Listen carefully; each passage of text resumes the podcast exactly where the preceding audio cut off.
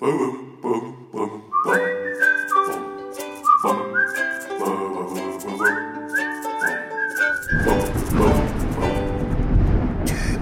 Geistesblitz.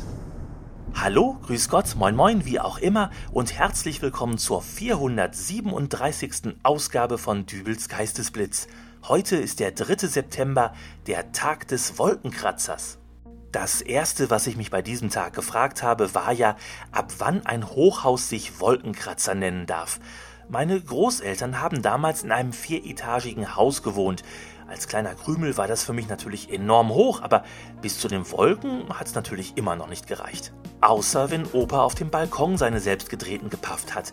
Aber mit der Argumentation wohne ich ja schon in einem Wolkenkratzer, sobald ein E-Smoker an meinem Erdgeschossbalkon vorbeimarschiert und seine Himbeer-Popcorn, saure Gurken, Maracuja-Liquid-Mischung in dicken Wolken ausbläst. Die Wikipedia legt die Wolkenkratzerlatte derzeitig bei 150 Metern an, ist aber so gnädig anzuerkennen, dass das auch mal je nach Region abweichen kann. Zugegeben, das wäre ja auch bitter. Da baut man ein Hochhaus mit festgelegten Termin für die Fertigstellung, plötzlich fällt aber ein Arbeitstag weg, weil die Bauarbeiter plötzlich alle Durchfall haben oder eine wichtige Lieferung mit Kabelbindern nicht gekommen ist oder weil keiner dran gedacht hat, dass ja Lutherjahr ist und in dem Jahr plötzlich ein Feiertag mehr ist. Naja, und schwupps, fehlt hier eine Etage und dann wird rumgemault, weil das Hochhaus statt der gewünschten 150 Meter nur 147 Meter hoch ist.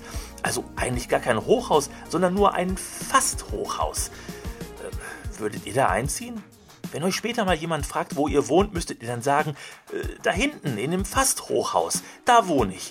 Es ist schön blöd, das Ganze. Noch blöder natürlich ist das für die Familie, die den Mietvertrag für die Etage unterschrieben hat, die gar nicht gebaut wurde. Es gibt immer einen, dem es noch schlechter geht. Naja, und wahrscheinlich darf man dann deswegen auch je nach Region sagen, bei uns dürfen Wolkenkratzer auch mal ruhig nur 147 Meter hoch sein. Solltet ihr also mal in eine Stadt kommen, wo die Wolkenkratzer alle generell unter 150 Meter hoch sind, dann ist die Wahrscheinlichkeit hoch, äh, dass nach dem, was ich eben erzählt habe, hier öfter mal die Bauarbeiter alle plötzlich Durchfall haben. Fahrt zum Essen also lieber in die nächste Nachbarstadt. Ein toller Tag zum Feiern also, dieser 3. September, der Tag des Wolkenkratzers. Zumindest für Wolken, die es juckt. Wir hören uns wieder in der nächsten Ausgabe von Dübels Geistesblitz. Bis dahin alles Gute, euer Dübel und tschüss.